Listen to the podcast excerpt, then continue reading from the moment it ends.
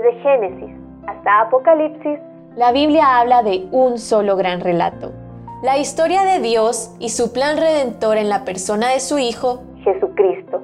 Te invitamos a escuchar este extracto de la Biblia devocional centrada en Cristo, presentada por Lifeway Mujeres y Biblias Holman. Las consecuencias de vivir sin Dios.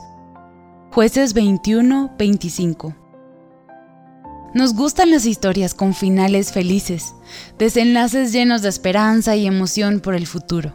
Algo que nos haga decir, fue un camino difícil, pero lo logramos. El libro de jueces toma todas esas expectativas y las cambia por completo. Las últimas palabras del relato están muy lejos de ser felices para siempre. En estos días no había rey en Israel. Cada uno hacía lo que bien le parecía. Este libro no es fácil de leer. Es un tiempo en la historia de Israel que se caracteriza por este ciclo repetitivo. El pueblo comete apostasía, Dios trae juicio, el pueblo se arrepiente y finalmente Dios lo rescata a través de un libertador. Después de la victoria de cada juez, no podemos evitar pensar, quizás ahora el pueblo comprenda que debe obedecer al Señor, pero comprobamos una y otra vez que ese no fue el caso. La frase cada uno hacía lo que bien le parecía es clave en jueces. El pueblo no reconoció a Dios como rey, más bien se olvidaron de él y de sus mandamientos.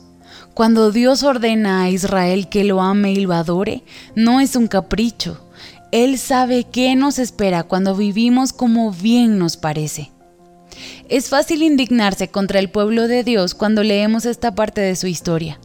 ¿Cómo es posible tanta necedad? Lo difícil es vernos a nosotras mismas en esas páginas. El último versículo del libro de jueces es un desenlace terriblemente oscuro, pero no es el final de la historia. Jesús, más de mil años después, se encarnó para morir en la cruz y rescatarnos, al tomar sobre sí mismo la culpa de nuestra maldad y vestirnos de su justicia. Ahora no tenemos que vivir según nos parezca mejor. Podemos por su gracia vivir una vida que le agrade. Con todo, nuestra carne es débil. El libro de jueces está en nuestras Biblias por una buena razón necesitamos recordar todos los días lo que sucede cuando no obedecemos al Señor. Por eso la guía para nuestra adoración y obediencia a Dios debe ser lo estipulado en su palabra, no nuestro parecer. Pídele al Señor que examine tu corazón. ¿Hay algo en lo que has actuado conforme a tu propio parecer sin consultar al Señor o incluso oponiéndote a su palabra?